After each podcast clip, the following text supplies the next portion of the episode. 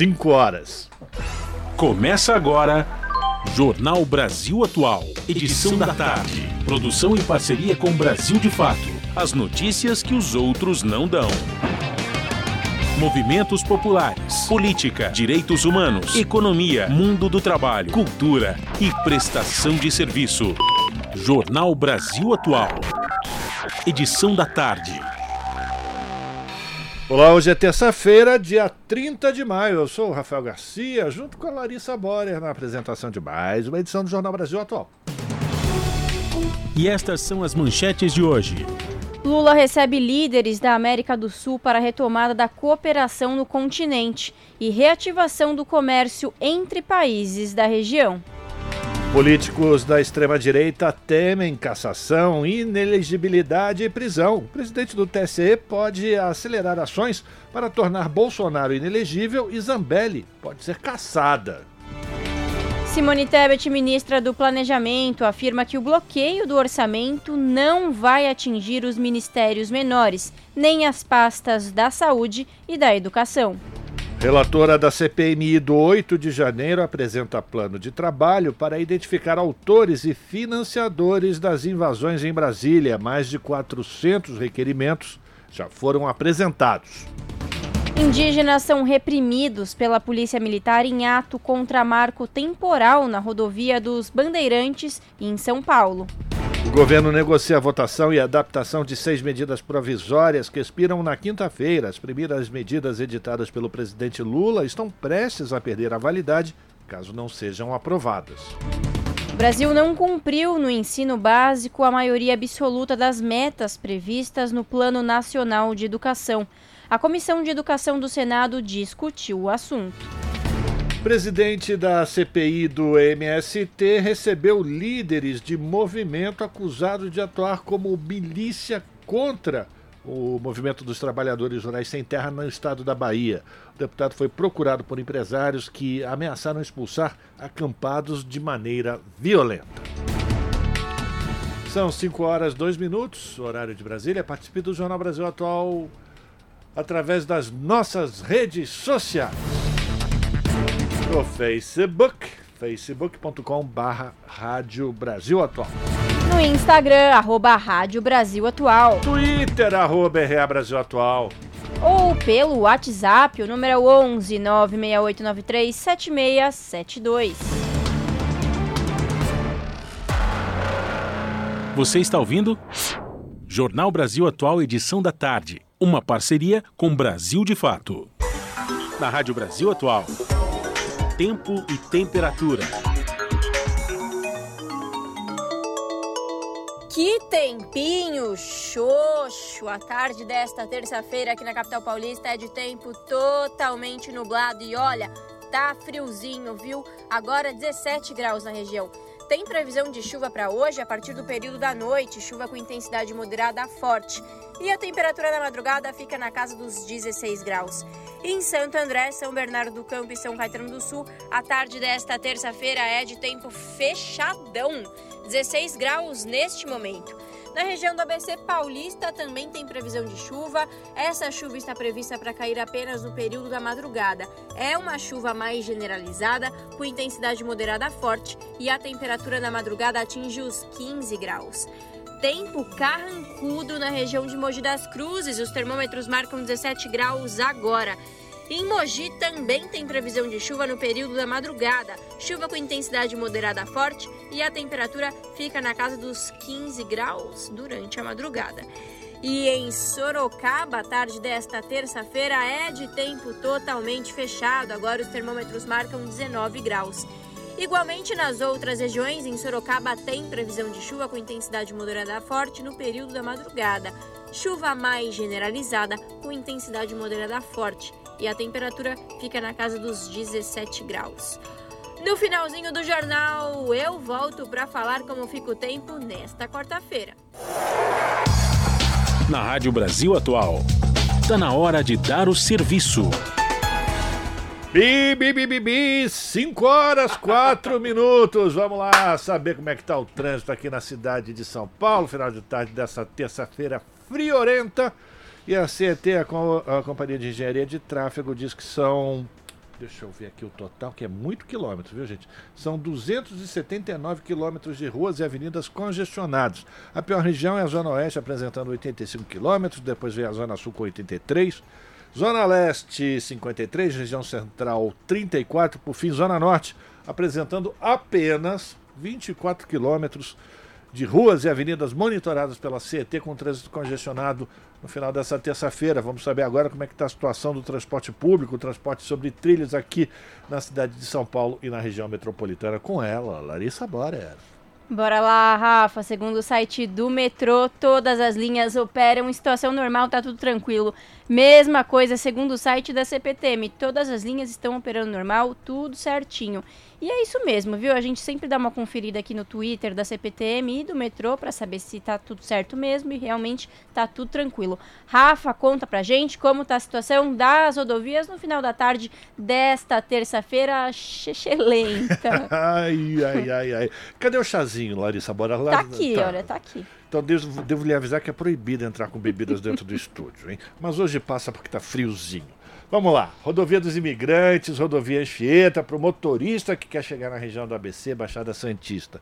A concessionária que cuida do sistema de rodovias que levam até Santos e o litoral sul, o litoral norte, enfim, diz que pela imigrante está tudo tranquilo, não tem nenhum problema em ambos os sentidos. Agora na Anchieta tem um ponto de congestionamento, já lá, bom, no finalzinho aqui da serra são 3 quilômetros do 37 ao 40 por conta de excesso de veículos comerciais, segundo a concessionária. A rodovia Padre Manuel da Nóbrega está em trânsito normal, segundo a concessionária.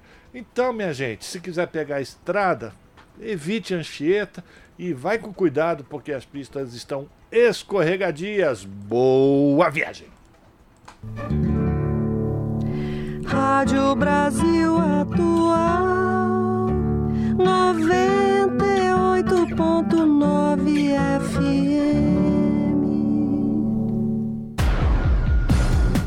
Jornal Brasil Atual. Edição da tarde. 5 horas mais 7 minutos. Relatora da CPMI do 8 de janeiro apresenta plano de trabalho para identificar autores e financiadores das invasões em Brasília. Mais de 400 requerimentos já foram apresentados. Oposição quer convocar e quebrar sigilos do Ministério da Justiça. A reportagem é de Érica Christian.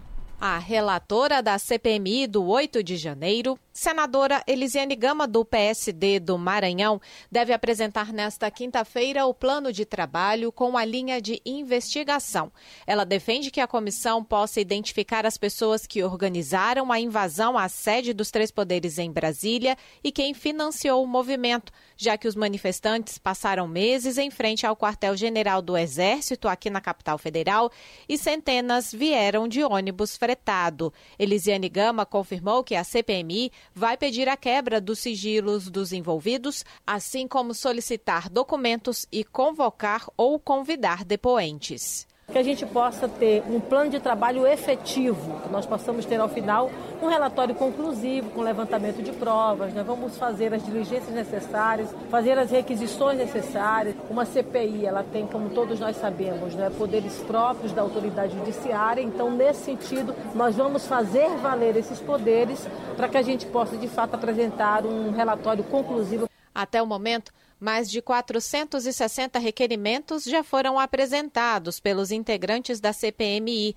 entre eles os de compartilhamento de documentos do Supremo Tribunal Federal, que já tem um inquérito com indiciamento de mais de mil manifestantes, e da CPI da Câmara Legislativa do Distrito Federal.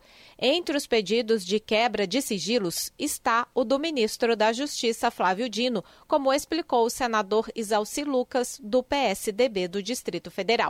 O mais relevante é do próprio ministro Flávio Dino, não é nada pessoal. É porque, de fato, naquele momento, ele fez diversas ligações, conversou inclusive com o presidente Lula. Então, para isso, a gente precisa ter a quebra do sigilo. Telefônico, telemático, mensagens para ver com quem que ele falou, porque eu não tenho dúvida que ele poderia ter evitado isso. Se tivesse acionado o Comando Militar do Planalto, o Batalhão da Guarda Presidencial, a Força Nacional, várias coisas poderiam ter sido feitas Entre os requerimentos de convocação estão os do ministro da Justiça, Flávio Dino, do ex-ministro Anderson Torres, dos ex-ministros do Gabinete de Segurança Institucional, General Gonçalves Dias e General Heleno. Todos os pedidos precisam ser aprovados pelos integrantes da CPMI. Da Rádio Senado, Érica Christian. 5 horas 10 minutos, agora a gente vai falar de outra CPI que também tem uma reunião acontecendo nesse momento, inclusive lá em Brasília, que é a CPI do MST. E, gente, é um show de horrores. É um festival de é, enfim, narrativas desconexas, mundo paralelo, tentativa de criminalizar o movimento social de uma maneira burra, inclusive. Mas essa CPI ela é presidida por um deputado que recebeu líderes de um movimento que é acusado de atuar como milícia contra o MST lá no estado da Bahia. O deputado foi procurado por empresários que ameaçaram expulsar os acampados de maneira violenta. Quem vai trazer os detalhes é o Lucas Weber, do Brasil de Fato. O presidente da CPI que investiga o MST recebeu em seu gabinete coordenadores do autoproclamado Movimento Invasão Zero. O grupo recepcionado pelo coronel Zuco é acusado de usar táticas de milícia contra integrantes do Movimento Sem Terra na Bahia. Como mostrou o Brasil de Fato, o grupo contrário ao MST espalhou terror entre centenas de famílias acampadas em área já destinada para a reforma agrária. A ocupação aconteceu durante a Jornada Nacional de Luta em Defesa da Reforma Agrária, mobilização anual da MST em favor da redistribuição de terras. No último dia 24 de abril, centenas de proprietários de terra da região foram com seus funcionários e policiais militares para o local da ocupação. O objetivo era expulsar os acampados. Houve algumas horas de negociação e o grupo deixou o local sem confronto. Uma pessoa acampada, que não terá o nome revelado por questões de segurança, afirmou que o clima no acampamento é de muita apreensão. Ela relata que são milicianos armados a mando de fazendeiros que foram até a entrada do acampamento. A reunião entre Zulco e representantes do Invasão Zero aconteceu no último dia 9 de maio em Brasília. Na ocasião, Luiz Joaquim e Dida Souza, empresários que se apresentam como coordenadores do movimento, buscaram parlamentares de extrema-direita. Àquela altura, se organizava os últimos detalhes antes da CPI, formalizada na semana seguinte. A conversa foi destaque no site oficial do próprio deputado, que citou uma suposta escalada de violência no campo por conta da invasão de propriedades privadas. Apesar da mensagem, ele não cita fatos. A página oficial do deputado disse ainda que os fazendeiros foram obrigados a, em suas palavras, se defender por conta própria. De São Paulo, da Rádio Brasil de Fato, com informações da redação, locução Lucas Weber. 5 horas mais 13 minutos. Indígenas são reprimidos pela Polícia Militar em ato contra marco temporal na rodovia dos Bandeirantes em São Paulo. Bloqueio da rodovia dos Bandeirantes fez parte de mobilização nacional contra a aprovação do projeto. Os detalhes com Daniel Lamir. A terça, dia 30, ainda não tinha raiado quando a fileira de pneus queimando ao som dos cantos sagrados de centenas de indígenas do povo Guarani Mbiá, da terra indígena Jaraguá, travaram a rodovia Bandeirantes na zona norte de São Paulo. Ao final da manifestação, indígenas foram reprimidos pela polícia militar, com gás lacrimogênio lançado por agentes que sobrevoavam o ato com um helicóptero. O protesto em São Paulo, que percorreu o trecho em direção à marginal Tietê, faz parte de uma mobilização nacional contra a aprovação do projeto de lei que estabelece o marco temporal. Na última quarta, dia 24, a Câmara dos Deputados aprovou a tramitação do PL em regime de urgência e, segundo o presidente da Casa, Arthur Lira, ele deve ser votado nesta terça. A tese do marco temporal, se aprovada, limita o direito à demarcação de terras apenas para os indígenas que estivessem ocupando seu território tradicional em 1988, ano da aprovação da Constituição Federal. Em entrevista ao Brasil de Fato, a indígena Arapotã destaca que a manifestação era pacífica. A gente estava fazendo uma manifestação pacífica, porque a gente sempre fez isso, né? E justamente na rodovia de nome de assassino dos povos originários, né? Bandeirantes. Apesar da manifestação pacífica, os indígenas sofreram com gás lacrimogênio lançado por agentes em um helicóptero. A indígena reclama da postura do governador de São Paulo, Tarcísio de Freitas. O Tarcísio, nosso governador, nosso anti-indígena, porque ele não gosta de índio. Ele é uma pessoa do coração de pedra. Ele é uma pessoa que Tarciso é uma pessoa que destrói a natureza e é uma coisa que nós defendemos. O povo guarani, o povo originário, estão na defesa da Mata Atlântica e ele quer a destruição. Mas ele vai ter o troco. O índio não desiste, o índio resiste até o fim. O PL do marco temporal estava parado na Câmara desde novembro de 2021 e voltou para a pauta atendendo aos anseios da bancada ruralista para ser votado às pressas antes que o mesmo tema seja apreciado pelo Supremo Tribunal Federal.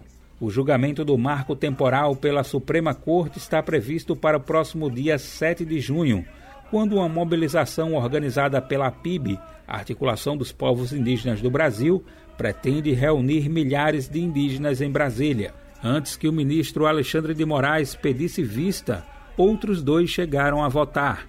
O relator Edson Fachin se posicionou contra o marco temporal e o ministro Nunes Marques a favor.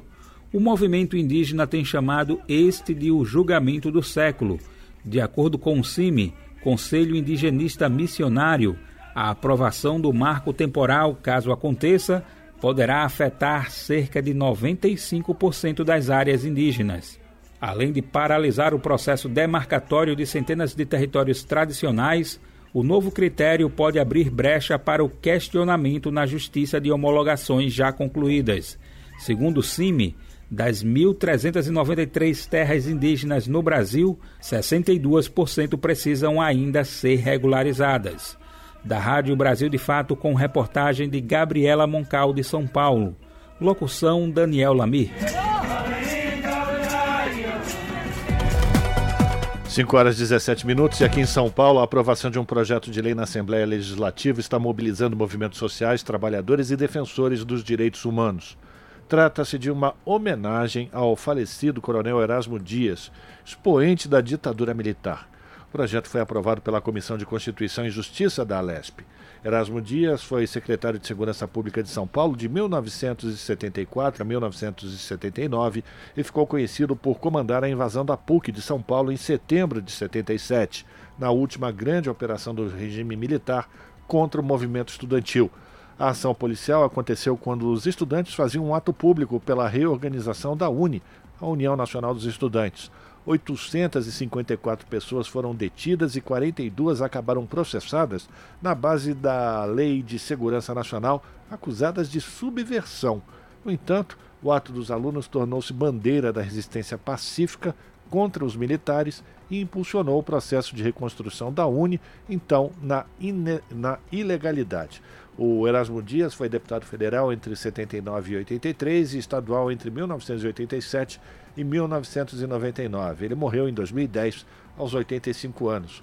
O projeto de lei que propõe homenagem a Erasmo Dias foi apresentado em 2020 pelo então deputado estadual Frederico Dávila, do Partido Liberal. A proposta é que um viaduto localizado na cidade de Paraguaçu Paulista, onde nasceu o militar, passe a ser denominado deputado Erasmo Dias. O texto segue agora para o governador Tarcísio de Freitas, que terá que decidir se sanciona ou veta o projeto. As centrais sindicais e a União Nacional dos Estudantes, por meio de nota, expressaram seu posicionamento contra a iniciativa. Segundo a nota, é inadmissível que a Comissão de Constituição e Justiça da Alesp homenageie uma pessoa reconhecidamente autoritária, violenta, antidemocrática, como o coronel Erasmo Dias. A nota lembra que, além da invasão da PUC em 77, Erasmo Dias, quando comandante do Forte Itaipu, na Baixada Santista, em 1964, prendeu petroleiros, portuários e estivadores, aprisionando todos no navio Raul Soares, o navio prisão. As entidades pedem que o governador de São Paulo, Tarcísio, Tarcísio de Freitas, do Partido Liberal, vete o projeto. Assinam a nota os presidentes das centrais sindicais e da União Nacional dos Estudantes. Ministério da Justiça lança novo sistema de indicadores de violência. Agora, os dados vão trazer informações sobre feminicídios, roubos, furtos, homicídios, estupros, suicídios, mandados de prisão, apreensão de drogas e desaparecimentos. As informações com Renato Ribeiro. O Ministério da Justiça e Segurança Pública lançou nesta terça-feira um novo sistema de indicadores de violência. A plataforma vai ampliar de 9 para 28 esses indicadores. Ela é usada pela Segurança Pública dos estados para reportar crimes e outras ocorrências.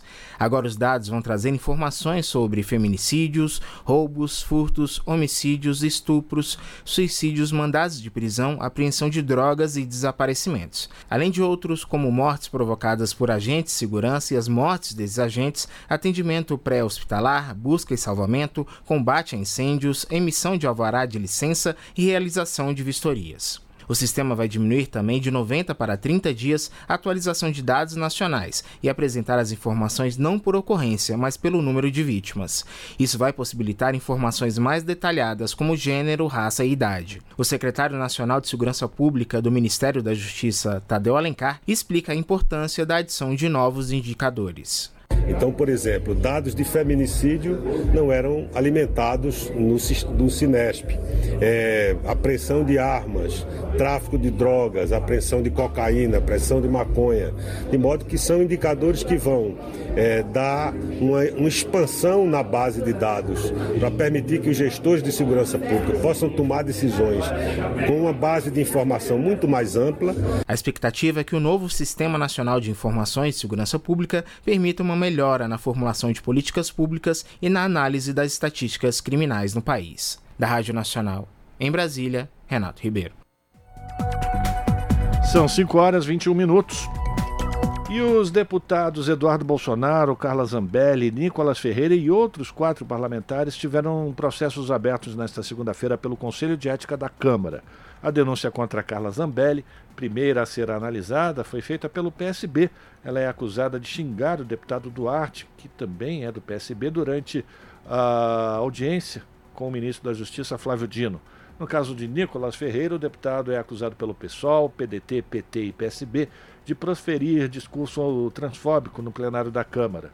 No dia 8 de março, Dia das Mulheres, ele usou uma peruca para se referir à ocupação de espaços femininos por mulheres transgênero. Eduardo Bolsonaro tem 13 processos em andamento no Conselho de Ética. No processo instaurado ontem, ele é acusado pelo Partido dos Trabalhadores de intimidar, xingar e ameaçar o deputado Marcon durante sessão da Comissão de Trabalho. Marcon havia questionado a veracidade da facada sofrida pelo pai de Eduardo, o famoso Jair Bolsonaro, na campanha presidencial de 2018. O Conselho de Ética também instaurou processos contra José Medeiros, Talíria Petrone, Juliana Cardoso, Márcio Gerri, este acusado de importunação sexual contra a deputada Júlia Zanato. Você está ouvindo? Jornal Brasil Atual, edição da tarde. Uma parceria com Brasil de Fato. No Jornal da Rádio Brasil Atual, vamos conversar com o Eduardo Maretti, que é repórter do portal da Rede Brasil Atual, redebrasilatual.com.br. Eduardo Maretti, bem-vindo, boa tarde, tudo bem? Boa tarde, Larissa, boa tarde, ouvintes, tudo bem? Um pouco mais finzinho hoje, né? É verdade, tempinho carrancudo. Marete, vamos lá. Qual é o destaque do portal da Rede Brasil Atual que você traz hoje para os ouvintes do jornal? Bom, é, a gente está vendo, né, já faz um certo tempo, né, é, a, digamos assim, o cerco judicial se, se é, apertar diante do, de algumas personalidades da política, como, por exemplo, né, o o nosso nobre ex-procurador Deltan Alanhol, que perdeu o mandato de né, deputado federal, ele foi ali chamado comandante da operação, da força-tarefa da, da Operação Lava Jato, né? E depois que o Deltan foi caçado, é, de uma maneira até surpreendente, porque a gente esperava, por exemplo, né, que o Daniel Silveira acabasse realmente, pelo menos por um tempo preso, já que ele foi condenado né, é, a oito anos de prisão, um pouco mais, e e depois o Jair Bolsonaro, ainda presidente, é, né, o, o Daniel Silveira, que é amigo dele lá, né?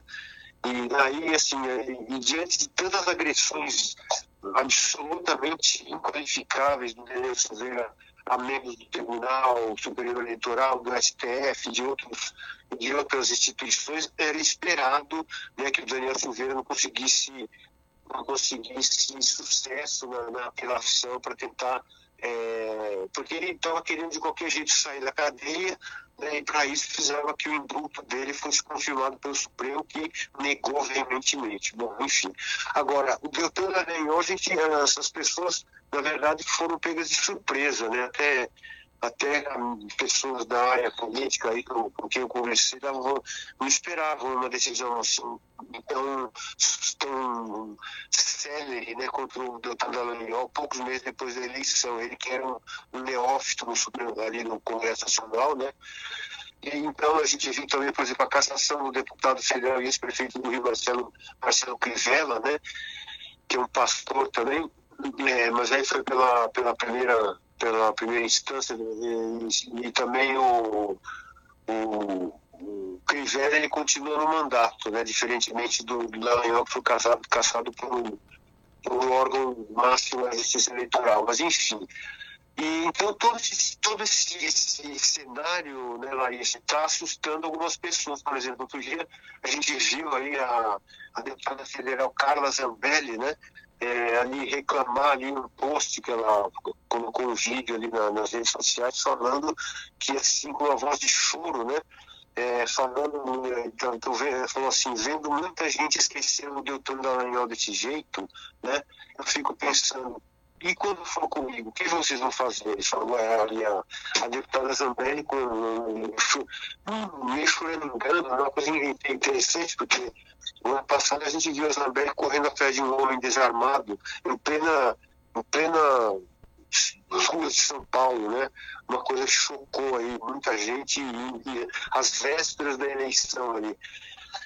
Uh, o Sérgio Moro é outro também, outro neófito no Congresso Nacional, senador agora, né, que também está um pouco com as barbas de molho ali, porque tem muita gente que acha, muitos analistas que acham que ele pode ser um dos próximos a perder mandato por, por abuso de poder econômico né, no ano passado, e outros, né, Larissa, tem, por exemplo, deputados, né, tem uma deputada chamada Clarissa Tércio, que é do de Pernambuco, que essa, essa Clarice ela, ela foi ela é investigada pelo Supremo Tribunal Federal por, por supostamente, vamos dizer, supostamente, né, é, incentivar os atos golpistas de 8 de janeiro, assim como André Fernandes, aquele famoso André Fernandes, já, já é um notório desafiador da lei, outra, outra também que é considerada suspeita de ter convocado pessoas para atacar Brasília, Silvia Nobre Lopes, que é mais conhecida como Silvia Guanhapi, do PL do Amapá. Né?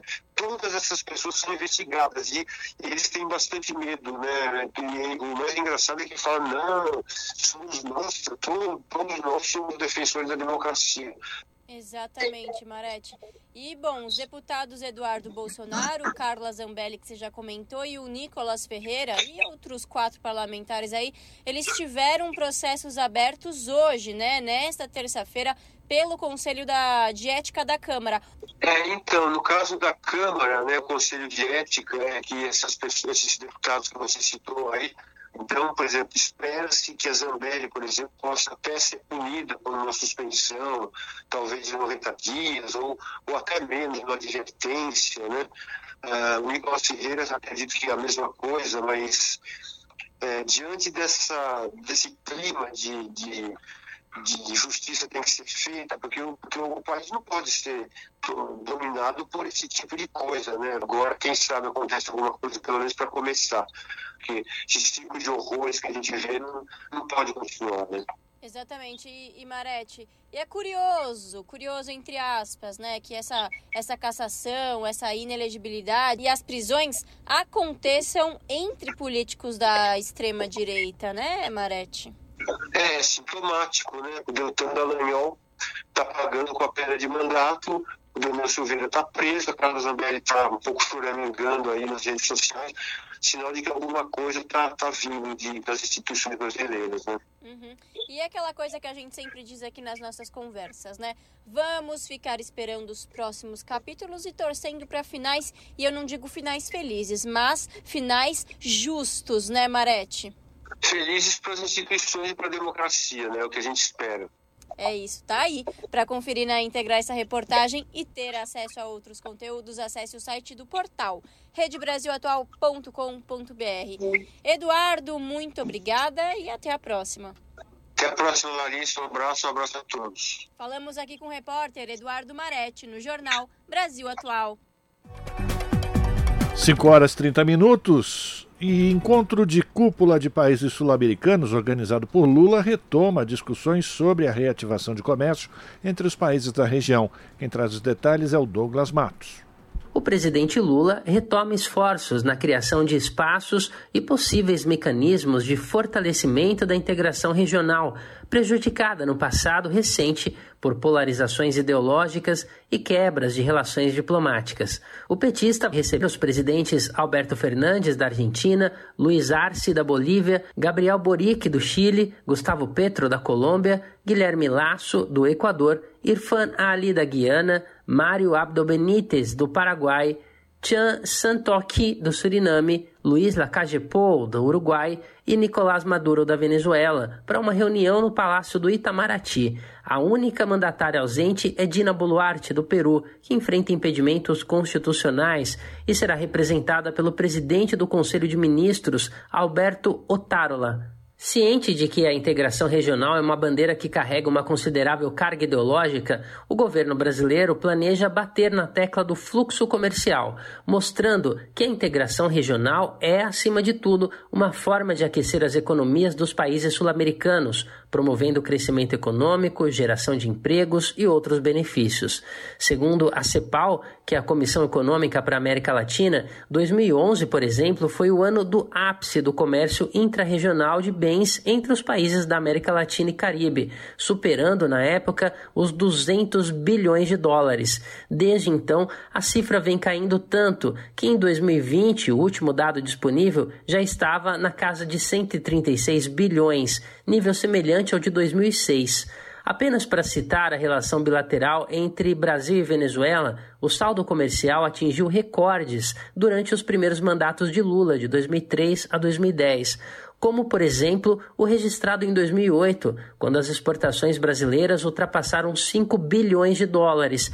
Em contrapartida, entre 2017 e 2022, a balança comercial chegou aos níveis mais baixos dos últimos 20 anos. Lula e os assessores designados para trabalhar na reunião da cúpula em Brasília vão mostrar que a redução do comércio intrarregional foi prejudicial no passado recente, porque as transações realizadas entre países sul-americanos são mais diversificadas e têm mais valor agregado do que com parceiros de outros lugares do mundo, ou seja, a qualidade da troca seria maior.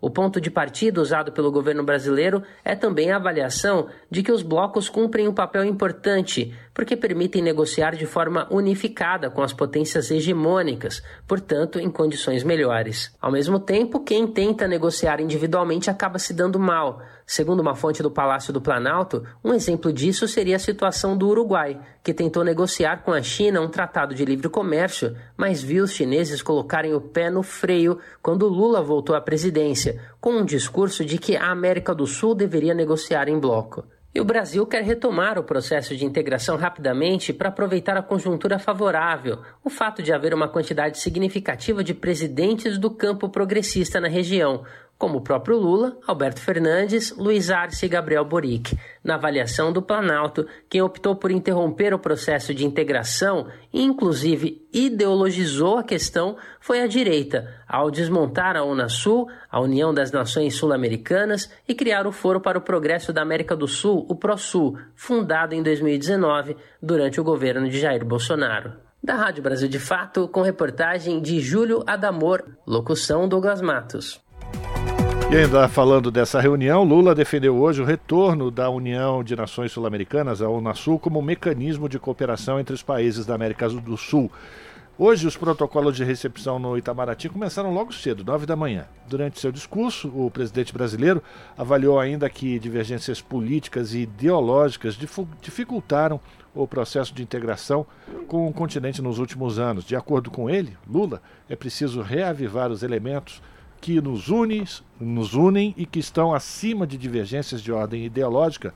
Lembrando que em agosto o Brasil também vai sediar a cúpula dos países amazônicos. Ainda não tem uma confirmação, gente, se a cúpula vai divulgar um documento oficial ao término desse encontro que está previsto para daqui a pouquinho, seis da tarde. E mais tarde, os chefes de Estado que ainda permanecerem em Brasília devem participar de um jantar oferecido por Lula e pela primeira-dama Janja no Palácio Alvorada, residência oficial do governo. E para a gente fazer uma avaliação agora de quais são os frutos que podem surgir dessa articulação que o presidente Lula está fazendo com os países da América do Sul. A gente tem o prazer de conversar agora com o professor Francisco Fonseca, que é cientista político e professor da PUC São Paulo e também da Fundação Getúlio Vargas. Professor Francisco, uma alegria tê-lo de novo conosco. Boa tarde, bem-vindo mais uma vez ao Jornal Brasil Atual. Boa tarde, Rafael. Boa tarde aos ouvintes, os ouvintes. Um grande prazer retornar aqui. Fazia tempo que eu não, não falava com vocês. Estava com saudade. Um, grande, gente, um grande prazer. A gente também, professor. Bom, vamos lá, fazer uma avaliação rápida, professor, o, os principais pontos do que o senhor considera como fundamental nessa rearticulação que o presidente Lula está fazendo com os países da região. Ele lembrou que é, é preciso superar qualquer tipo de é, diferença ideológica, que o importante é que os países da região, como a gente também acompanhou na matéria do Brasil de Fato, se reencontrem e possam formar blocos que, que permitam que as negociações se tornem é, com, tenham mais peso. Né? A gente, o, o, o repórter do Brasil de Fato lembrou do caso uruguaio, a gente também lembra das negociações com, do Mercosul enfraquecido com a União Europeia e como esses acordos eles trouxeram é, ou estavam apontando para prejuízos para toda a região. Queria que o senhor falasse sobre a importância dessa rearticulação na América do Sul para a gente trazer de novo crescimento e, e, e prosperidade para todo o continente sul. Ok, Rafael. É, antes de tudo, eu acho que é importante dizer é, ou, reafirmar a retomada né, do Brasil no cenário internacional e particularmente é, latino-americano, com é, Temer e, sobretudo, Bolsonaro, o Brasil tornou-se de fato um pária, né? literalmente um pária, um país desprezado internacionalmente, é, motivo de chacota, inclusive, uma, um, né, uma, uma, política exterior é, inteiramente contrária aos interesses nacionais, é, contrário aos interesses é, latino-americanos, ou seja, é, nós estamos, antes de tudo, refazendo, né? é um momento de é, de recomeço muito importante. Acho que temos que ressaltar isso, não é fácil, né? Depois de sete anos de destruição desse país, esta retomada. Então, acho que esse é um, um primeiro ponto importante para ressaltar. É, em segundo, é, a, a, a unidade latino-americana, sobretudo a América do Sul, é, ela é, é, é histórica do ponto de vista da, né, de um discurso, de iniciativas, mas que de fato nunca se consolidou. O máximo que chegamos foi ao Mercosul, que é um acordo é, comercial, e que tem sido, é, por muitos governos, né, governos sobretudo de direita, é, é é, sempre houve uma tentativa de desfazê-lo. Eu me lembro, é, por exemplo, quando o Temer, né, após o golpe de Estado que ele ajudou a promover contra a presidente Dilma, ao nomear o José Serra como chanceler, na sua, na sua declaração de posse, ele, ele já dizia que o, o Mercosul era algo né, é, ou desnecessário ou relevante. Então, isso mostra é, que os ataques à unidade latino-americana sempre foram muito vigorosos e os Estados Unidos, os países centrais sempre tiveram interesse em manter a América Latina como um todo, e a América do Sul em particular, dividida, fragmentada. Não é porque Quanto mais é, fragmentados, mais divididos, mais isolados estão os países, em grande parte são inclusive países pequenos, mais fácil né, é a, a, são as formas de trocas desiguais, de cooptação. Então, a ideia de unidade latino-americana é uma ideia central, a Unasul, né, uh, uh, a, o Mercosul inserindo a Venezuela, é, enfim, é, as diversas formas de cooperação que podem ser tanto cooperações internas do ponto de vista de trocas né, internas de, por exemplo, países que têm petróleo, caso da Venezuela, né, mas que precisam de outros é, insumos. É, essas trocas é, internamente a, América do Sul, elas são fundamentais. Esse é um primeiro ponto. Mas um segundo que é a relação da América do Sul com o exterior, né? com os Estados Unidos, com o Canadá, com a União Europeia, enfim, com a própria China. É, ou seja, é, é, evidentemente que é muito mais. É, é, os países se fortalecem, a região se fortalece. Né? Desde Maquiavel nós sabemos isso. Né? É, divididos somos, somos fracos, né? unidos somos, somos muito mais fortes. E o presidente Lula disse algo importante, independentemente das cores ideológicas. Né? É, é, claro que quando havia Bolsonaro no poder, é, Macri na Argentina, é, é eram governos subalternos.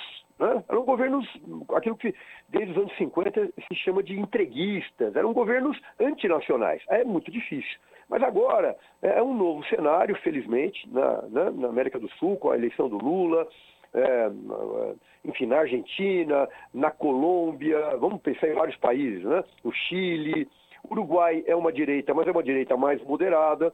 Ou seja, é, há um cenário, portanto, né, de é, que, que, melhora as condições para, de fato, se promover uma unidade. É, eu considero fundamental é, este encontro que está ocorrendo no Brasil e ele precisa, de fato, dar, dar frutos. Né? É, e, e, ele acontece no quinto mês né, do, desse terceiro mandato do presidente, que é muito importante. No começo do governo, estar articulando ações latino-americanas com vistas a um fortalecimento de um bloco. Né?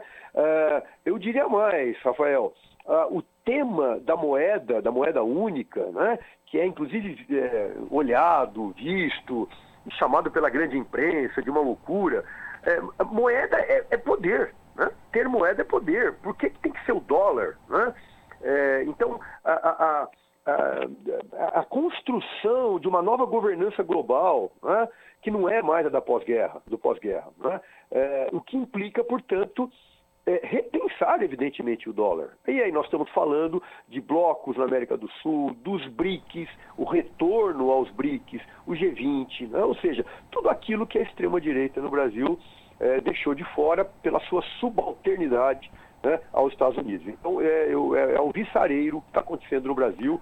Tem conflitos, tem problemas, né, mas isso faz parte. E, e, e queria é, dar mais um aspecto: a questão da Venezuela. É curioso, a grande mídia, mesmo o presidente do Uruguai, né, inclusive a, da própria Chile chamar a Venezuela de, de é, ditadura, é, é, quando é, você tem, até o ano passado, o presidente do Congresso Nacional na, na Venezuela era o, o, Guaidó, que é um representante dos Estados Unidos, ele era o presidente do Congresso Nacional. Né? Tinha uma oposição que dominava o Congresso Nacional. A, a, a, mídia na Venezuela é privada, em larga medida, existe a mídia pública, mas a mídia privada, né? em larga medida, é uma mídia contrária ao governo. Então, é, é enfim, é, é, é, essas definições, né, a gente lê aqui na grande mídia, ditadura, é curioso não chamar os Estados Unidos de ditadura. Né? Os Estados Unidos têm eleições indiretas, eminentemente privadas, né? atuam, é, bisbilhotam a vida de todos os seus é, indivíduos, é, ou seja, não tem privacidade, e do mundo inteiro, e ainda mantém tortura ao longo do planeta, como o caso da, da, de, de Guantánamo. Então, é, é, um debate muito problemático quando a gente fala né, do tema da democracia. Eu só queria enfatizar mais esse ponto. Acho que a Venezuela precisa fazer parte, sim, né, da Venezuela, da, desculpe, do, é, do, do, Mercosul é, e fazer parte de, deste fórum da América Latina. E a autonomia é dos povos em resolver as suas questões. A gente está conversando com o professor Francisco Fonseca, professor da FGV e também da PUC São Paulo. Professor, o senhor já fez um apanhado geral. O senhor já falou da, da, da criação da moeda comum aqui para o comércio na América do Sul, que a, a Larissa Boder estava louca para perguntar para o senhor. O senhor também já começou a falar sobre a questão desse destaque que a mídia corporativa começou a dar para essa falsa polêmica entre Maduro, o, o, presidente do Uruguai, enfim. Mas as pessoas dessa mídia corporativa esqueceram de mencionar que os Estados Unidos, estranhamente, voltaram a fazer negócios com a Venezuela depois da, do conflito entre a Rússia e a Ucrânia. Aí o, aquele que era o, o grande é, eixo do mal aqui na América do Sul deixou de ser tão ruim assim, né? Portanto, Exatamente. as pessoas têm que ter sempre em mente que os interesses econômicos muitas vezes vêm à frente de outras conversas que são colocadas para, é. enfim, jogar uma, uma cortina de fumaça nesses blocos de interesses econômicos, não é verdade, professor?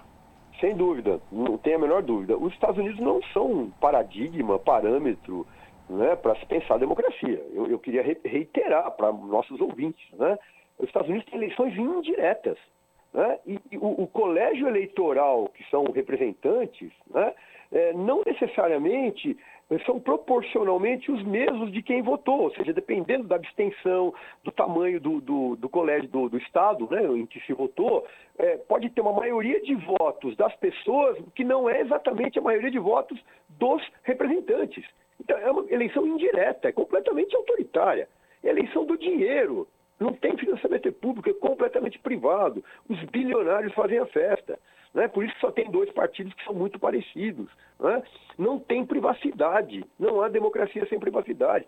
É muito difícil chamar os Estados Unidos como um país democrático. Nós temos que né, repensar é, esses conceitos porque eles façam isso, são, são imagens, né?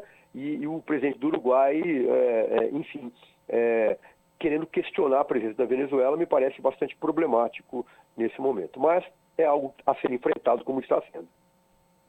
Agradecer aqui a participação do Francisco Fonseca, professor de Ciência Política da Fundação Getúlio Vargas e também da PUC São Paulo. Professor, para a gente terminar, vamos lembrar mais uma vez que, segundo o Itamaraty, a proposta desse encontro, reunindo dez chefes de Estado aqui no Brasil, da América do Sul, era de encontrar pontos comuns para reativar a agenda de cooperação entre esses pontos na saúde, mudanças climáticas, defesa, combate aos ilícitos transnacionais, infraestrutura e energia, entre alguns dos temas que foram colocados na mesa de discussão, e a gente espera que floresçam essas ideias e que a gente volte a ter uma América do Sul mais integrada e que a riqueza possa circular entre os diversos países e que todos nós possamos colher esses frutos, professor. Exatamente, Rafael. Para encerrar, eu queria dizer que há muitas possibilidades de cooperação né, na área de ciência e tecnologia. Vamos pensar toda a região amazônica, né, que perpassa vários países. Uh, na área industrial, eu queria lembrar, inclusive, que antes do golpe de 2016, por sinal, um dos motivos que houve o golpe, a presença brasileira né, aqui na, na, na América do Sul, com a, as grandes empreiteiras brasileiras, né, com a Petrobras, enfim. É, houve é, é, um momento de muita integração, inclusive né, os governos Lula anteriores é, é, fortaleceram esses laços com financiamento é, do BNDES, o que a, toda a direita brasileira achou que era colocar dinheiro em outro país como poderia ser, é, como um absurdo, quando na verdade é uma, é uma forma de integração, é emprego brasileiro estava sendo, né? É capital que vai gerar emprego, que vai gerar renda, que vai gerar negócios. Ou seja, é, é, essa é uma perspectiva múltipla. Eu, eu queria chamar a atenção disso, inclusive na sua fala, Rafael, que nós estamos falando de um ambiente de negócios na América Latina, muito importante. Em segundo lugar, de muitas outras formas de cooperação. Né? É, em, em, nas mais distintas áreas, né? a começar pela questão da amazônica, né? nas suas múltiplas é, características. Então, é, é eu acho que é fundamental, né? e o presidente Lula acerta dizer, para além das diferenças, né? Ideológicas, o que está em jogo é algo maior, né? é uma política de longo prazo, uma política de Estado e não de governo para uma região tão sofrida como é a América Latina e a América do Sul em particular. Professor Francisco Fonseca, cientista político, professor da PUC São Paulo e da FGV, muito obrigado pela sua participação. Sempre uma alegria poder contar com as suas análises e a gente espera voltar a falar com o senhor mais rápido do que o tempo que a gente demorou nesse último período, professor. Vou ficar esperando. Muito obrigado, um grande abraço, um grande prazer em falar com vocês e com os ouvintes. Conversamos com o professor Francisco Fonseca aqui no jornal Brasil Atual. As notícias que os outros não dão. Jornal Brasil Atual. Edição da tarde. Uma parceria com Brasil de Fato. 5 horas mais 49 minutos. A Febraban, Federação Brasileira de Bancos, anunciou hoje que 21 bancos filiados vão negar crédito a frigoríficos que compram gado de áreas de desmatamento ilegal na Amazônia e Maranhão. Entre eles estão o Banco do Brasil, Itaú e Santander. A norma aplicada a fornecedores diretos e indiretos integra um protocolo de autorregulação para a cadeia de carne bovina, aprovado pela Federação para combater o desmatamento. Para ter acesso a crédito, os frigoríficos e matadouros deverão comprovar que não compram gado de abate proveniente dessas áreas. Para isso, as instituições financeiras que já aderiram à autorregulação terão de exigir dos seus clientes a implementação de um sistema de rastreabilidade e monitoramento até dezembro de 2025. A atividade de muitos frigoríficos está relacionada à compra de gado proveniente de áreas de desmatamento ilegal, que aumenta, sobretudo, na Amazônia. São 5 horas e 50 minutos e o governo federal negocia a votação e adaptação de seis medidas provisórias que expiram na próxima quinta-feira primeiras medidas editadas pelo presidente Lula estão prestes a perder a validade caso não sejam aprovadas. E quem traz os detalhes é o repórter Vinícius Konchinski. O governo do presidente Lula elaborou um plano para tentar manter em vigor ações tomadas no início do mandato por meio de edição de MPs, medidas provisórias. Caso essas medidas não sejam aprovadas, as ações podem perder validade. As MPs são ações que um presidente toma e que entram em vigor imediatamente. Essas ações depois são encaminhadas ao Congresso Nacional. Se aprovadas por parlamentares, viram lei. Caso isso não ocorra em 120 dias de tramitação, a medida provisória perde a validade e a ação tomada pelo presidente deixa de vigorar. Hoje, tramitam no Congresso Nacional 21 MPs editadas pelo presidente Lula. Dessas, seis expirarão na próxima quinta-feira, dia 1. Elas tratam, entre outras coisas, da recriação de ministérios extintos pela gestão de Bolsonaro e do aumento permanente do Bolsa Família para 600 reais. A MP que mais pressiona o governo é a que trata dos ministérios. Em última instância, caso ela não seja aprovada, o governo Lula passaria a ter a mesma composição de ministérios que havia na administração de Bolsonaro, o Ministério dos Povos Indígenas não existiria, por exemplo. SMP está em discussão na Câmara dos Deputados. A chance de ela não ser votada é pequena, mas é possível que parlamentares imponham ao governo alterações na estrutura pensada por Lula, para aí sim a medida seja aprovada. Entre as mudanças em discussão está a retirada da responsabilidade de homologação de terras indígenas da pasta dedicada a elas. A função, nesse caso, passaria para o Ministério da Justiça. A expectativa da liderança do PT no Congresso é que a MP seja votada ainda nesta terça-feira, dia 30, ou seja, dentro do prazo. Já a MP sobre julgamentos no CARF, Conselho Administrativo de Recursos Fiscais, deve mesmo expirar. Ela previa que processos sobre cobranças de impostos que terminassem com julgamento empatado fossem finalizados com decisão favorável à União. Ela recebeu crítica de empresários que hoje acabam beneficiados em casos de empate. A MP então acabou engavetada. Para tentar rediscutir a questão, o governo enviou um projeto de lei urgente ao Congresso neste mês. Não há prazo para votação.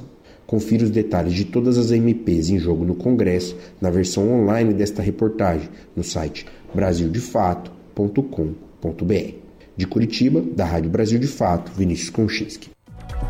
E o desembargador federal Rafael Soares Pinto, do Tribunal Regional Federal da Primeira Região, derrubou a liminar que determinou o afastamento do presidente da Caixa de Previdência dos Funcionários do Banco do Brasil, Previ, João Fukunaga. O magistrado reconheceu a legalidade e capacidade técnica da Superintendência Nacional de Previdência Complementar entidade pública responsável por gerenciar, as operadoras de previdência privada no país e que habilitou João Fukunaga a exercer o cargo. O afastamento havia se dado na última sexta pelo juiz substituto da primeira vara civil do Distrito Federal, Marcelo Gentil Monteiro, atendendo o pedido de um deputado do estado de São Paulo que entrou no Distrito Federal com uma ação popular que não representa os associados e associadas da Previ. Em manifesto divulgado ontem, representantes de várias entidades sindicais e representativas, incluindo CUT e CONTRAF, observaram que, ao contrário do que a ação do deputado estadual afirmou, nunca houve cobrança aos associados por déficit na Previ, que é o maior fundo de pensão do país. E a entidade que hoje representa mais de 200 mil associados e associadas, segue mantendo bons resultados. 5 horas e 55 minutos e a ministra do Planejamento e Orçamento, a Simone Tebet, afirma que o bloqueio de 1 bilhão e 700 milhões de reais que o governo deve anunciar nesta semana no orçamento não vai atingir os ministérios menores nem as pastas da saúde e da educação. Quem traz as informações é Ana Lúcia Caldas. Segundo Tebet, a Junta de Execução Orçamentária se reuniu e fechou questão em relação a esse assunto. Ela ressaltou que o bloqueio é temporário. Nós já fechamos questão em relação a isso. O que eu só posso adiantar para vocês que ficarem tranquilos que os ministérios, os menores, que têm menores orçamento e educação e saúde estarão preservados. E lembrando só que é um bloqueio temporário, né? Isso aí é contábil.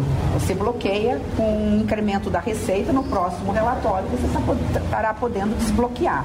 Então você não vai estar atrapalhando como vão ser as maiores pastas, os maiores orçamentos, você não vai estar atrapalhando a execução é a continuidade das políticas públicas. Essa é a grande preocupação. A necessidade de bloqueio de despesas discricionárias, que são aquelas que o governo pode decidir sobre como e quando executar, é para cumprir o teto de gastos. Segundo o último relatório de avaliação de receitas e despesas, os últimos meses registraram uma elevação nas despesas, puxadas principalmente pelos impactos do novo valor do salário mínimo, que passou para R$ 1.320 desde o dia 1 de maio e que incide sobre benefícios previdenciários, seguro-desemprego, abono, entre outros. Também houve 3 bilhões e 900 milhões de reais de repasses para estados e municípios a partir da sanção da Lei Paulo Gustavo, que destina recursos para o setor cultural, além da complementação do piso nacional da enfermagem. Esses números reverteram a folga de 13 bilhões e 600 milhões de reais no teto de gastos, que havia sido apresentada no relatório anterior. A regra do teto deverá ser substituída por uma nova regra fiscal que vai à votação nesta semana no Senado Federal. Com informações da Agência Brasil, da Rádio Nacional em Brasília, Ana Lúcia Caldas. E mais de 1 milhão e 300 mil empresas foram abertas no Brasil entre janeiro e abril de 2023, de acordo com um documento elaborado pelo Ministério do Desenvolvimento, Indústria, Comércio e Serviços. Com isso, há no país um total de 21 milhões, um, 21 milhões de CNPJs ativos. Deste total, 93,7% são de microempresas ou empresas de pequeno porte. Em números absolutos, São Paulo foi o estado com mais empresas abertas no quadrimestre, seguido de Minas Gerais, Rio de Janeiro, Paraná, Rio Grande do Sul, Santa Catarina, Bahia e Goiás. Do total de empresas abertas, 83,8% são dos setores de comércio e serviços. Os destaques ficaram para atividades de promoção de vendas, comércio varejista de artigos de vestuário e acessórios. O estado onde foi mais rápido fazer o registro de novas empresas foi Sergipe. Lá, em média, são necessárias apenas sete horas para abrir uma empresa.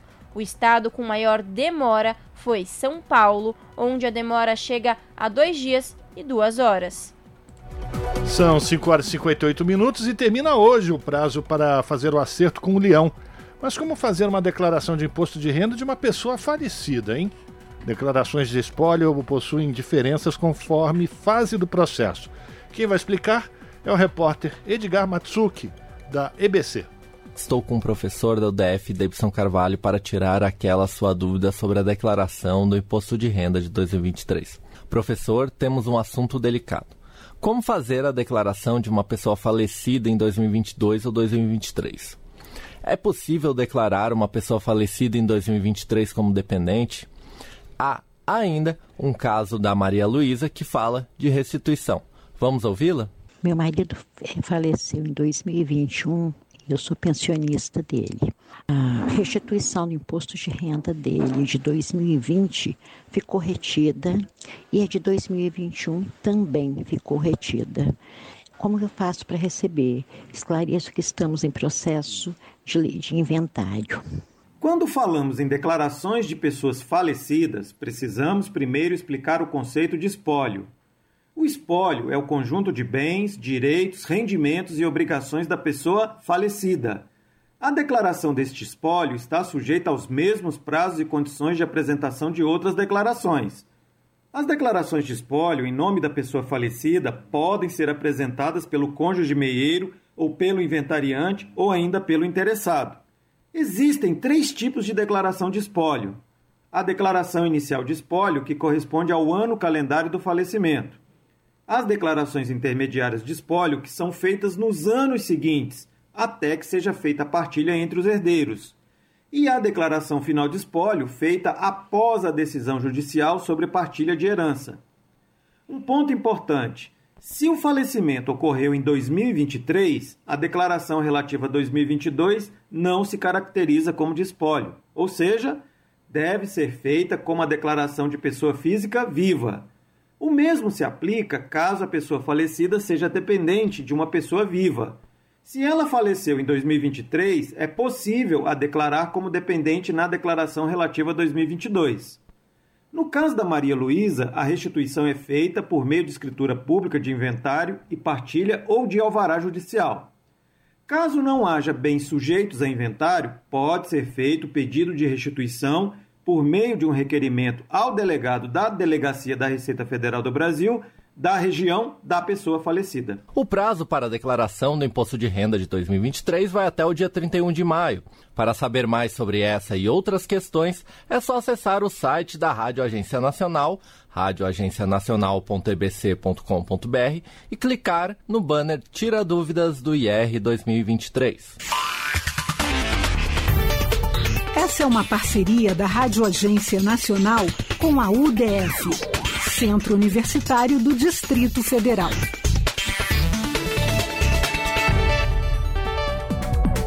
Bom, como vocês perceberam, eu falei bobagem no início dessa matéria. Eu falei que hoje terminava a declaração, o prazo para entrega da declaração do imposto de renda. Errei! É amanhã, dia 31. Eu já estou querendo adiantar o calendário. Então, a partir até, até as 23 horas e 59 minutos dessa quarta-feira, você pode mandar a sua declaração de imposto de renda para o Leão, para o Fisco. Rádio Brasil Atual. Para sugestões e comentários, entre em contato conosco por e-mail redação@jornalbrasilatual.com.br ou WhatsApp DDD 11 96893 7672. Acompanhe a nossa programação também pelo site redebrasilatual.com.br.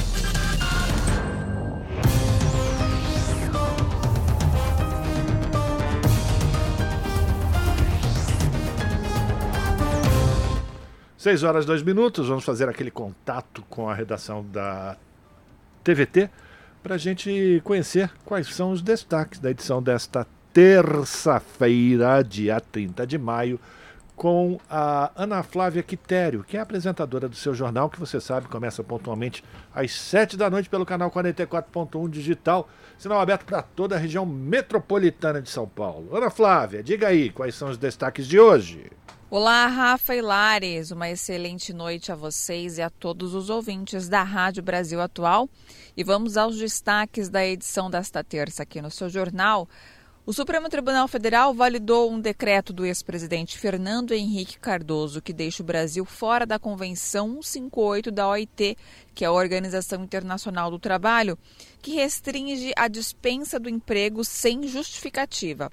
O detalhe é que o Supremo demorou 26 anos para decidir. Então vocês vão acompanhar na nossa reportagem o que, que muda com essa decisão sobre a questão de estar fora dessa convenção, né, ser mantido aí que estaremos fora e sobre a questão de ser dispensado sem uma justificativa razoável e plausível. Outro assunto é preciso que a resposta para a violência nas escolas venha da sociedade e de toda a comunidade escolar. Esse é um dos pontos defendidos hoje em Brasília, no primeiro Seminário Internacional sobre Segurança e Proteção no Ambiente Escolar. A ideia é que gestores públicos, estudantes, profissionais da educação, saúde mental e segurança pública apresentem iniciativas. E para encerrar os destaques desta terça, pesquisa realizada pelo Sindicato Nacional dos Aeroviários mostra que cerca de 80% da categoria sofre com fadiga no ambiente de trabalho o sindicato alerta que as empresas aéreas vêm reduzindo custos, terceirizando e precarizando as condições de trabalho com o passar dos anos, principalmente após a pandemia. Os trabalhadores relatam o aumento de doenças como hérnia de disco, desculpa, por causa do carregamento de peso né, em alguns setores.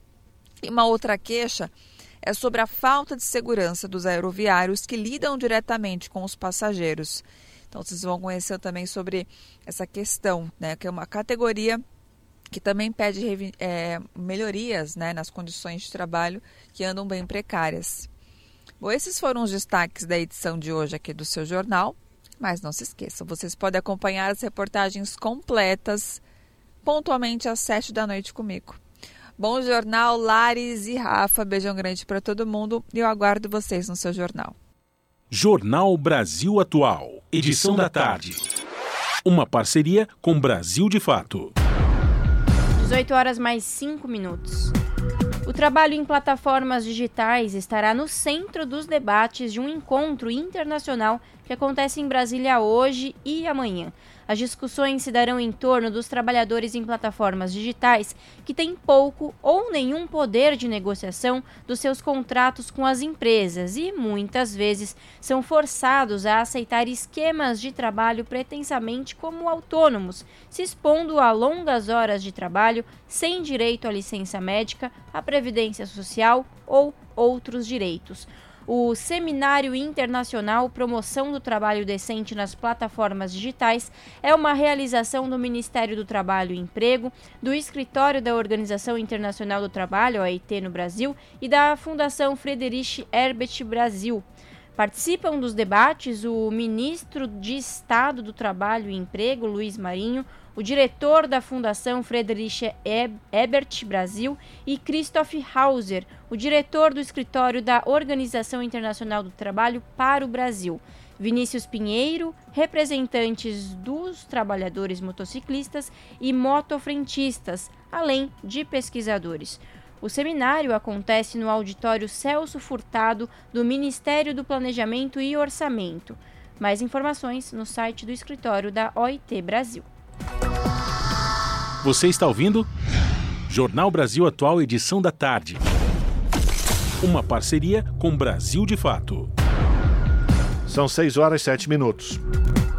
Debatedoras defendem fundo para garantir acesso gratuito a absorventes e aplicação da lei sobre saúde menstrual. A repórter Carla Alessandra acompanhou os debates. A Comissão de Defesa dos Direitos da Mulher da Câmara realizou audiência pública para ouvir entidades, a indústria e o governo sobre quais ações precisam ser tomadas para a implementação de fato da lei que combate a pobreza menstrual. A secretária nacional de Articulação Institucional do Ministério das Mulheres, Carmen Faro, afirmou que os investimentos previstos nesse primeiro momento são para garantir o acesso a materiais básicos, como absorventes, mas é preciso garantir um debate constante para que outros aspectos, como ambiental, sejam considerados. É um processo longo é um movimento permanente, que chegou aqui depois de 521 anos, que agora nós temos que adentrar nele, olhar os novos temas e olhar com uma lupa importante, não é qualquer coisa. É. E como esse tema vai ser revisado na ONU no próximo ano, é, no, isso indica claramente que nós temos que continuar nos movimentando para ir adequando os avanços que terão até a, tenho certeza que terão, porque nós nos movimentaremos. Segundo Carmen Faro, o governo está empenhado para garantir a distribuição dos absorventes a partir de outubro. A representante da coalizão pela dignidade menstrual, Helena Branco, lembrou que a legislação vigente só foi possível com a participação social. E agora, aqueles que vão ser beneficiados pelo programa precisam continuar participando para garantir a eficiência do projeto. Nesse processo de consolidação dessa política, que seja pensado um mecanismo de, de, transparência que permita à sociedade civil fiscalizar as ações governamentais e que permita também à academia avançar nas pesquisas que a gente tem hoje. A representante da Fundação Getúlio Vargas, Flávia Castelhano, destacou que, em relação à dignidade menstrual, a isenção de tributos não garante o acesso aos produtos. É preciso criar um fundo para financiar o acesso gratuito a absorventes sejam eles calcinhas absorventes, coletores ou absorventes descartáveis. Ao invés de abrir mão da arrecadação, os países, os governos podem destinar parte do valor arrecadado para esse, esse fundo, para que esse fundo possa financiar o programa. A deputada Érica Cocai, do PT do Distrito Federal, lembrou que dignidade menstrual é um direito humano e a falta dela faz com que vários brasileiros não possam acessar direitos básicos como educação. Nós estamos falando é, de um direito fundamental para que nós possamos construir uma sociedade com igualdade de oportunidades. Se há pobreza menstrual, não tem igualdade de oportunidades. Segundo dados do setor de higiene pessoal, perfumaria e cosméticos no Brasil, uma em cada quatro meninas deixa de ir à escola durante a menstruação por não terem acesso a absorventes. A representante do setor, Daniela Rios, alertou que, por falta de dinheiro para a compra de absorventes, várias pessoas fazem uso de produtos inadequados durante o período menstrual, o que representa uma grave ameaça à saúde. Ficamos muito impressionados com o tipo de material que substitui para essas meninas que não têm acesso aos produtos adequados, que geram contaminação e problemas de saúde né? Às vezes para a vida toda, uma menina que pode perder o útero. Pesquisa do Instituto Locomotiva mostra que mais de 13 milhões de pessoas já sofreram algum prejuízo profissional, falta ou atraso por falta de dinheiro para a compra desses produtos. Da Rádio Câmara de Brasília, Carla Alessandra. Sessão de debates temáticos no Senado discute melhorias no processo de adoção no Brasil. Falta de estrutura, demora nos processos e perfil das crianças foram pontos destacados pelos participantes. De Brasília, reportagem de Luiz Felipe Liázebra. Para comemorar o Dia Nacional da Adoção, o Senado realizou uma sessão de debates temáticos no plenário para discutir melhorias no sistema. Para o senador Eduardo Girão, do Novo do Ceará, há uma disparidade entre o perfil das crianças idealizadas pelos adotantes com as disponíveis nas casas de adoção, o que paralisa o processo e deixa muitas crianças sem acolhimento em uma rede familiar. Uma defasagem tão grande entre o número de pretendentes e o número de menores aptos a serem adotados. Em outras palavras, se há tanta gente querendo adotar, por que motivo o grupo de crianças e de adolescentes a serem adotados ainda é tão grande? Quando me refiro a dificuldades naturais à adoção, penso no que já mencionei: o fato de que não é qualquer tipo de criança que é atraente entre aspas, para os potenciais adotantes. Creio que outra questão relevante seja o nível de exigência no processo de adoção. Tatiana Sandi, da Defensoria Pública do Distrito Federal, falou sobre a importância da adoção legal no Brasil. Ela frisou que, no período da habilitação dos futuros pais, os candidatos devem manter interação com os grupos de apoio e também aprofundar o conhecimento por meio de leitura e troca de experiências. Ela explicou que nem todas as crianças que estão nos abrigos estão aptas para adoção e que falta investimento e celeridade nos processos. No Brasil, existem mais crianças e adolescentes acolhidas institucionalmente em abrigos que candidatos na fila de adoção. Toda criança acolhida está apta à adoção? Não. Nem toda criança acolhida, nem todo adolescente que está numa instituição será adotada. Isso porque a lei diz que primeiro tem que se tentar a reintegração da família natural. E esse processo de tentativa de reintegração à família é um processo que a lei diz que tem que ser célere. Mas hoje em dia não é o que acontece. Infelizmente, falta sim investimento na força de trabalho dos tribunais, do Ministério Público da Defensoria Pública. Sérgio Crois, autor do livro Direito à Convivência Familiar da Criança e do Adolescente, concordou com Tatiana e disse que o sistema de adoção tem problemas de procedimento e de estrutura, mas que os tribunais apresentaram avanços nos últimos anos. Já Isabeli Fontana, pesquisadora do Departamento de Pesquisas Judiciárias do Conselho Nacional de Justiça, destacou os dados positivos do Sistema Nacional de Adoção. Apesar dessas dificuldades, a gente tem dados que são muito positivos. Mais de mil crianças já foram disponibilizadas para busca ativa só pelo SNA, tirando os, os sistemas estaduais. A gente tem atualmente 771 crianças no sistema para busca ativa. Dessas 771, 89 a gente já conseguiu que alguém manifestasse interesse, que é o primeiro passo. O pretendente manifesta interesse em conhecer aquela criança, conhecer históricos de vida, conhecer um pouco mais sobre, sobre a criança ou aquele grupo de irmãos. O processo de adoção no Brasil é gratuito e deve ser iniciado em varas de infância e juventude. Antes de ingressar no Sistema Nacional de Adoção e Acolhimento, o candidato passa por uma análise documental, avaliação de aptidão por uma equipe especializada e deve participar de um programa de preparação para a adoção. Sob a supervisão de Maurício Desante, da Rádio Senado, Luiz Felipe Liázebra. 6 horas 15 minutos e a Câmara dos Deputados aprova a proposta que prevê a presença de serviço social em hospitais públicos. A repórter Paula Bittar tem os detalhes sobre como esse serviço deve funcionar. Vamos acompanhar. Proposta aprovada na Comissão de Constituição e Justiça da Câmara prevê a atuação do serviço social nos hospitais públicos para orientar os segurados quanto a seus direitos relacionados aos benefícios por incapacidade. De acordo com o autor da proposta, deputado Agnaldo Ribeiro, do PP da Paraíba, a dificuldade de obter as informações necessárias para exercício dos direitos sociais é muito evidente entre as pessoas diagnosticadas com alguma doença que gera invalidez temporária ou permanente pois estão em uma condição que as tornam mais frágeis, com dificuldades de compreensão e até mesmo de deslocamento. Segundo o parlamentar, a presença dos profissionais nos hospitais públicos para orientar as pessoas quanto a seus direitos relacionados a benefícios por incapacidade deverá assegurar o efetivo exercício do direito à proteção social e evitar a atuação de intermediários que cobram dinheiro para prestar auxílio na obtenção dos benefícios. O deputado Márcio Ronaiser, do PDT do Maranhão, presidente da Frente Parlamentar em Defesa do Sistema Único de Assistência Social, comentou a aprovação da proposta. É fundamental, muitas pessoas que estão no hospital acabam tendo direitos, benefícios e não têm o conhecimento e não sabem como de fato fazer por causa de uma doença, uma sequela de uma cirurgia. E esses benefícios agora, tendo o profissional da assistência social lá dentro, vai ter toda a orientação e esse trabalho vai ser feito por ele. Então, sai ganhando a nossa sociedade, principalmente aqueles que mais precisam. O projeto que prevê a atuação do serviço social nos hospitais públicos para orientar os segurados quanto a seus direitos relacionados aos benefícios por incapacidade poderá seguir ao Senado, a menos que haja recurso para votação antes pelo plenário. Da Rádio Câmara, de Brasília, Paula As notícias que os outros não dão.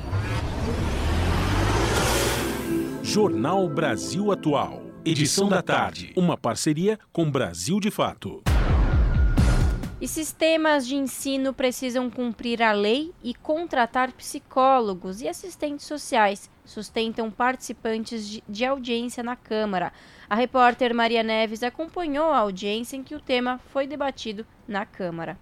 Psicólogos e assistentes sociais que atuam em escolas devem ser classificados como profissionais da educação com formação específica para atuar na área educacional, defenderam participantes de debate na Comissão de Educação. A pedido do deputado Rafael Brito, do MDB de Alagoas, a comissão realizou audiência pública sobre a implantação de uma lei de 2019 que obriga todas as redes públicas de ensino básico a contratar esses profissionais.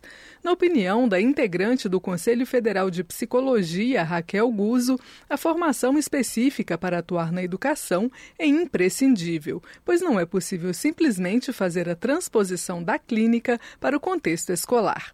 Na escola, ela defende que é necessário considerar os contextos educacionais e da política educacional para uma atuação adequada. Não dá para fazer a transposição, porque tanto a graduação em psicologia quanto a graduação em serviço social, elas têm um caráter generalista pela complexidade da função. E o caráter generalista impede que as pessoas conheçam o campo e se atualizem nas formas de agir dentro do contexto escolar. Nós não vamos transpor a terapia e a clínica para dentro da escola. Nós vamos fazer uma outra função. Por isso, a gente precisa entender que nós precisamos abrir concurso para as escolas. Se fizer a transposição, nós estamos no caminho absolutamente errado. A lei prevê que os estabelecimentos de ensino deveriam contratar psicólogos e assistentes sociais em até um ano após sua entrada em vigor, a partir de 2020, portanto.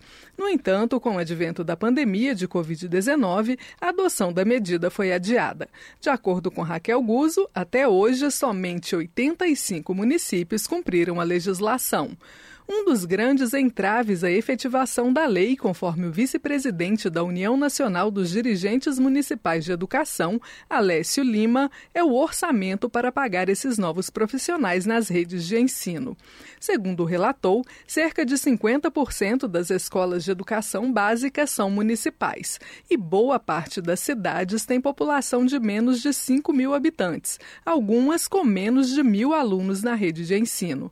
Com as dificuldades de financiamento do sistema educacional, ele defende que seria difícil contratar um profissional de psicologia e um de serviço social para cada uma dessas localidades. Como solução, Alessio Lima defende integrar os serviços de psicologia e assistência social já existentes com as escolas. Vice-presidente do Conselho Federal de Serviço Social, Marciângela Lima, contesta a ideia. Para ela, colocar um profissional para atender todas as demandas de um município inteiro não seria cumprir a lei. Quando a gente fala da presença nas escolas, porque ela é necessária. De fato, é complicado a gente pensar isso, mas é possível a gente pensar estratégias. Mas é ruim também a gente pensar que vão ter dois assistentes sociais na, na Secretaria Municipal de Educação para atender uma rede de 10 mil estudantes. Isso não é implementação da lei, minha gente. Por considerar psicólogos e assistentes sociais fundamentais ao desenvolvimento de crianças e adolescentes no ambiente escolar e fora dele, a deputada Érica Cocai concorda que cada sistema de ensino deve contar com esses profissionais. Para o financiamento da medida, a parlamentar também defende que sejam considerados profissionais da educação. O deputado Rafael Brito disse reconhecer a situação de municípios pequenos, mas questionou porque os maiores também ainda não cumpriram a lei. Rafael Brito relatou que foi secretário de Educação de Alagoas e assegurou que hoje não faltam recursos para o financiamento da área. Não falta dinheiro para a educação. Os percentuais constitucionais garantem recurso para a educação. Óbvio que não dá para generalizar 100% dos casos, mas na ampla maioria não falta recurso para a educação do país. O que falta para a educação do país são as prioridades. E esse caso aqui, com certeza, é uma prioridade que tem que ser atendida. A coordenadora geral de valorização dos profissionais da educação do Ministério da Educação, Maria Estela Reis, ressaltou que o órgão está elaborando o Plano Nacional de Educação para o período de 2024 a 2034. E, segundo ela, esse é o momento político ideal para discutir a contratação de psicólogos e assistentes sociais para as escolas. Conforme explicou, o plano será baseado na solução de problemas do sistema de ensino, e muitos desses problemas poderiam ser resolvidos com a contratação de psicólogos e assistentes sociais. Como exemplo, citou o risco de um apagão de professores detectado pelo Ministério para os próximos anos. Dentre as causas dessa escassez de professores estariam remuneração e condições de trabalho precárias. A contratação de profissionais de psicologia e serviço social poderia melhorar as condições de trabalho e tornar a carreira do magistério mais atraente, defendeu a coordenadora do MEC. Da Rádio Câmara de Brasília, Maria Neves. Brasil de Fato 20 anos. Apoie e lute!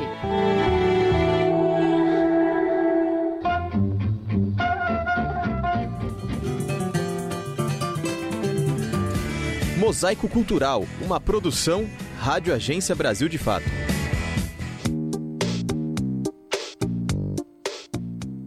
Sucesso de público e crítica Assim pode ser definido o boné do MST, o Movimento dos Trabalhadores Rurais Sem Terra. O já tradicional adereço vermelho, eventualmente encontrado também em outras cores, furou a bolha e já é visto em todo tipo de ambiente pelo país. É uma ideia que está na cabeça de todo mundo. O boné do MST se tornou, na verdade, muito mais que um adereço estético.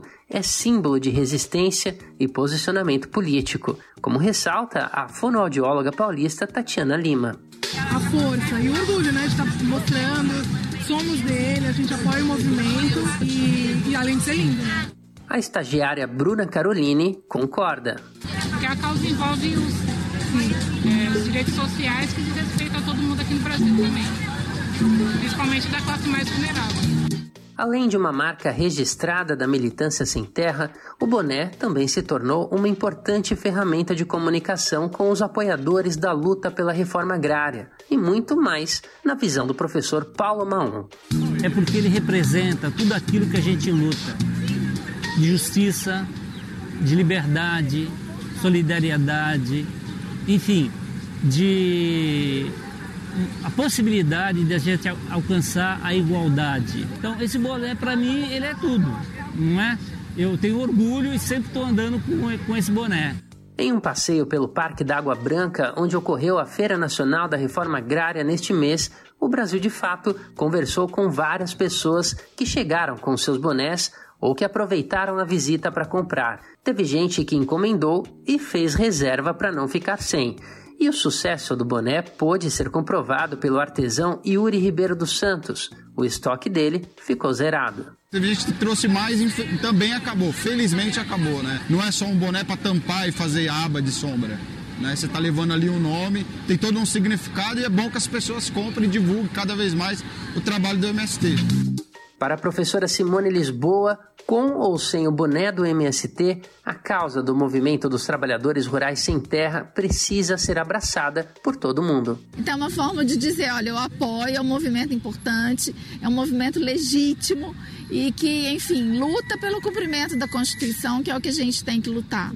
Na mesma linha, o colega de profissão de Simone, o professor Ronan Torres Quintão, outro adepto do boné, também mandou seu recado. Esse significado de usar o boné sem ser, um, sem ser militante é uma possibilidade de fato da gente colocar essa disputa nas ruas, né?